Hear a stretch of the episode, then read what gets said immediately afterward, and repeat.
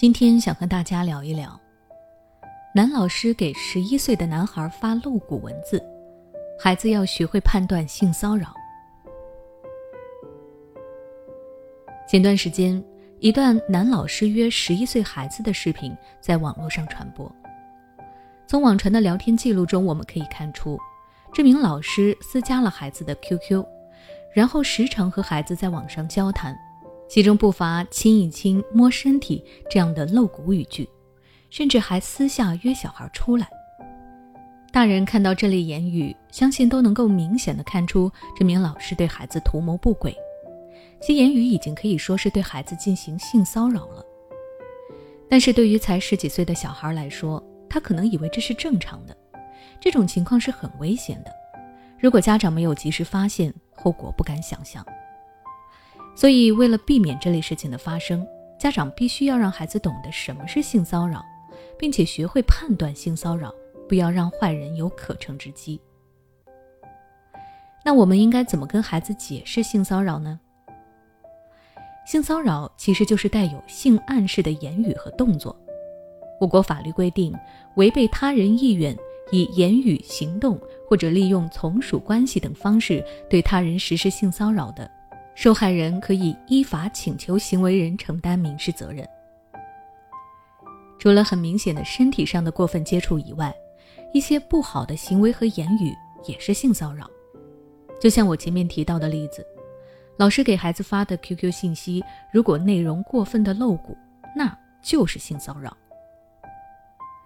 我们要让孩子知道，如果有人故意的想要抚摸他，特别是比较隐私的部位。或者有人给他说一些不文雅的话，发不文雅的消息和图片，这都是性骚扰。那接下来我来具体的说说家长要怎么教会孩子判断性骚扰。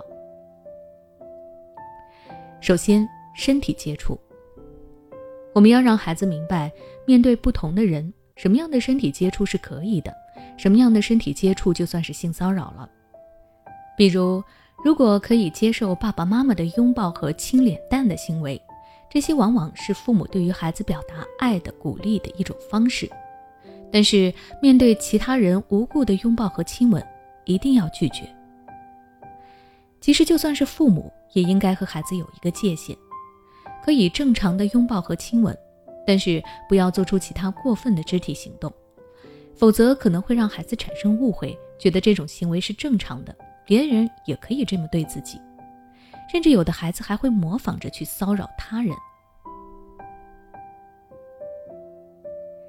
其次，隐私部位。现在我们一直都在强调要对孩子进行性教育的重要性，家长需要让孩子知道什么是隐私部位，那是不能让人随便看和触碰的。当然，也有特殊情况。比如到了医院做检查的时候，或者是在公共澡堂洗澡的时候，这些情况难免会暴露出自己的隐私部位，在合理的范围内，这是可以的。除了这些特殊情况之外，我们不能随意的答应或者接受别人的无理要求，包括言语上的侮辱。提前教孩子学会拒绝性骚扰是非常有必要的。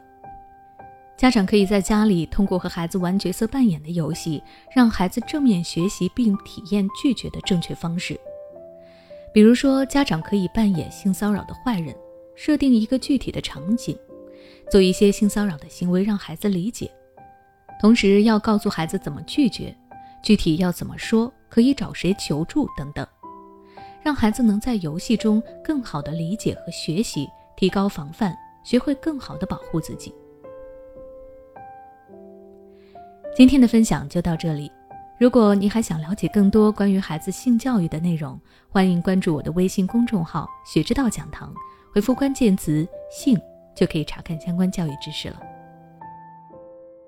每当我们感叹生活真难的时候，现实却又告诉我们，生活还能更难。